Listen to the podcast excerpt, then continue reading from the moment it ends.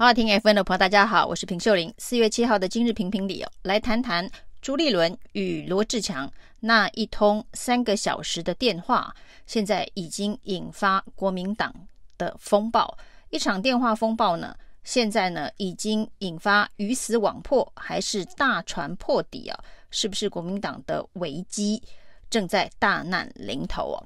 那这场电话风暴呢，当然是朱立伦为了劝退罗志强啊。那请他不要到桃园参选了。那这中间当然提到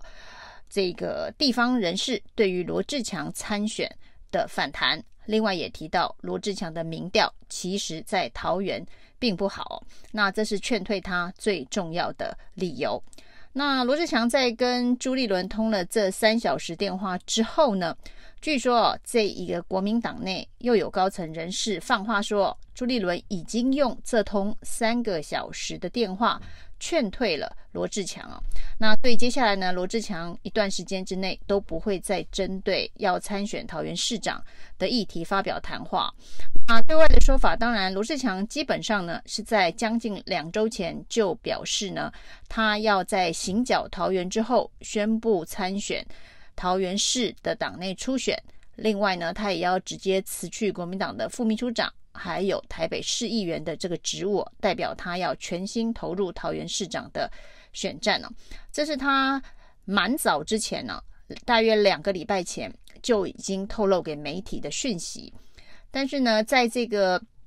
朱立伦先派黄建庭啊打电话跟罗志强说，可以先缓一缓呢，缓一个礼拜以后再做决定。的说法之后呢，罗志强也及时踩了刹车，说呢，他接下来还会再等党中央的协调一个礼拜啊。那结果呢，这个一个礼拜的时间过去之后呢，党中央并没有给出比较明确的方向。那于是呢，朱立伦在这个期限即将到达之前，打了这通电话给罗志强哦，亲自要跟罗志强沟通，说是沟通，其实是劝退啊。那据说呢，这中间呢还提了。要罗志强去高雄，啊、呃，作为他的战场，或者甚至连新竹市都拿出来作为谈判的这个筹码。那据说呢，朱立伦呢还非常不高兴的说，如果硬要选桃园的话，那就会在台北市干脆办初选了。反正你罗志强的民调也赢不过蒋万安，而且你最早之前呢是跟台北市民说你要在台北市参选了，所以呢，你一个人。是没有办法分身在台北市参加初选，又到桃园市参加初选的，要用这个方法呢来劝退罗志强，不要到桃园去参选这样子的一个想法。那这通电话当然最后应该是不欢而散了，罗志强没有直接同意他要退出，呃，可能进行的桃园市市长初选的一个宣布，参选的一个宣布。那于是呢，不欢而散之后，但是传出的讯息却是罗志强已经遭到劝退啊。那所以呢，罗志强在徐巧芯以及这个游淑慧询问是不是已经被朱立伦劝退的讯息之后，透露了电话的相关内容。而这通电话的相关内容呢，之后在徐巧芯以及游淑慧对外曝光之后哦，对朱立伦来讲哦，是一个非常严重的打击哦，领导威信的打击。还有呢，他对于桃园市布局似乎被地方派系所绑架，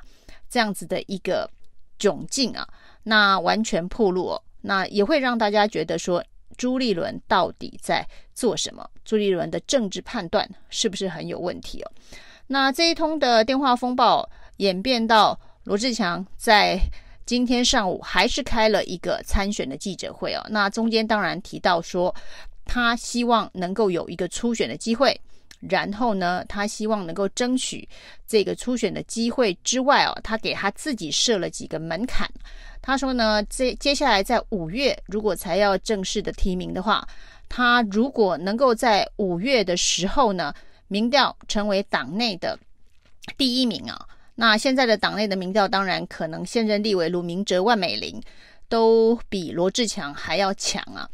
那还有第二个条件呢、哦，就是呢，朱立伦在劝退他的时候，不断的提到陈时中会到桃园参选哦。那以罗志强的民调是没有办法赢过陈时中的，所以罗志强也给自己的第二道门槛，就是说呢，民调他要赢过陈时中。如果五月份的时候他能够赢过陈时中，然后赢过党内所有的这一个其他有意参与初选的人，那再提名他。他给了自己这个两道非常高的这一个门槛，但是呢，显然这件事情哦，并不为朱立伦以及党中央所接受啊。那当然，罗志强也有一个但书啊，就是说呢，他即便没有办法。得到提名，他也不可能脱党参选了。他把这个可能性也堵死了。虽然罗志强的这一个门槛定得这么高，五月份希望有一场公平的民调初选，但是呢，很快的，在罗志强的记者会结束后几个小时之内，国民党的选对会啊，选举策略委员会哦，也开了一个记者会哦，就是由秘书长黄建庭宣布哦，排除提名。罗志强就是不可能提名罗志强的，那当然没有提到相关的民调的条件啊。那但是呢，排除罗志强提名的这个选项的原因，是因为罗志强的民调太弱，就是说呢，现地方的反应啊，罗志强的民调是非常的弱，所以排除了他的提名啊。其实呢，照这个黄建庭的说法，黄建庭的这场记者会上啊，不知道为什么没有记者问。如果说呢，是因为罗志强的民调太弱，所以排除罗志强的提名，在此时此刻就排除的话，那是不是也要承诺排除吕玉玲的提名啊？因为呢，在此时此刻的民调，不管是哪一家所做的民调，吕玉玲的民调恐怕比罗志强还要弱。如果是以民调弱来作为排除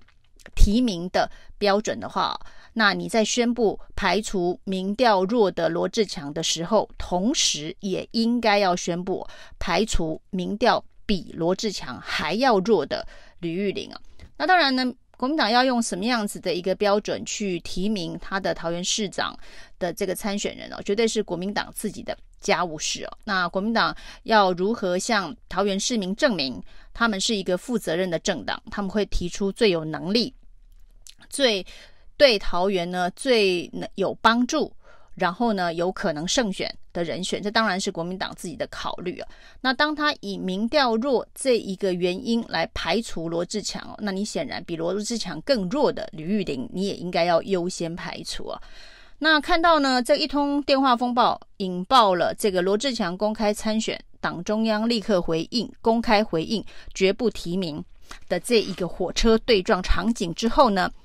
连呢这个所谓的地方派系的代表人物哦，因为这次呢应该是地方派系大反弹呐，那以至于朱立伦对于罗志强事件的处理会用这么决绝的方式啊。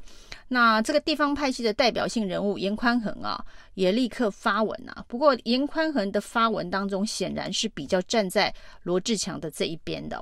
那对于此时此刻所谓的鱼死网破的这个说法，严宽恒呢再度的提醒朱立伦呢、啊，对于像罗志强这样站在第一线打仗、为国民党这一个战斗的这个战士啊，是人才啊，那千万不要折损他啊。那至于党内能不能够有一个公平公开的游戏规则，恐怕是一个最重要的事情哦。那如果这件事情没有处理到好的话，不只是桃园市市长选举这一局有国民党鱼死网破，恐怕整个国民党啊的这一个党都会政党啊都会有大船破底的危险，就是说整艘船呐有可能会沉呐。那这艘船到底是怎么沉的？因为罗志强的冲撞，所以撞出了一个破洞。那朱立伦连这个破洞的这个要害都没有办法立刻补救吗？那国民党是不是真的因此而大船破底，整个政党沉了？整个政党沉了，代表说这一局的影响不只是桃园市市长的选举而已哦，可能会有外溢的效应。整个二零二二的这一场选举都会受到这件事情的冲击与影响，所以呢，朱立伦该做什么样子的一个选择啊？那恐怕是要好好思考一下。只要往前再推一点点哦，朱立伦应该可以看看自己在二零二零的那一场总统大选的初选提名当中哦，一开始他也是这一个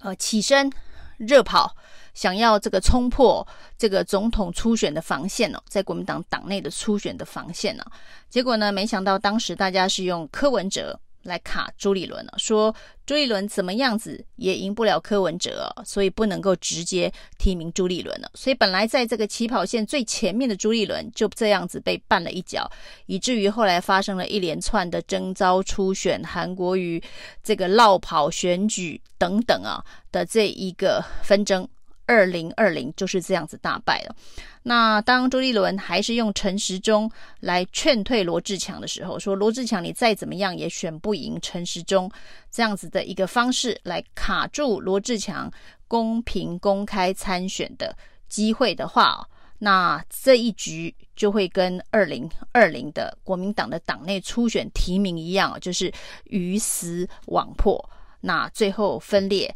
造成了大败的结果。朱立伦应该对于二零二零刚刚过去没多久的那一场国民党初选还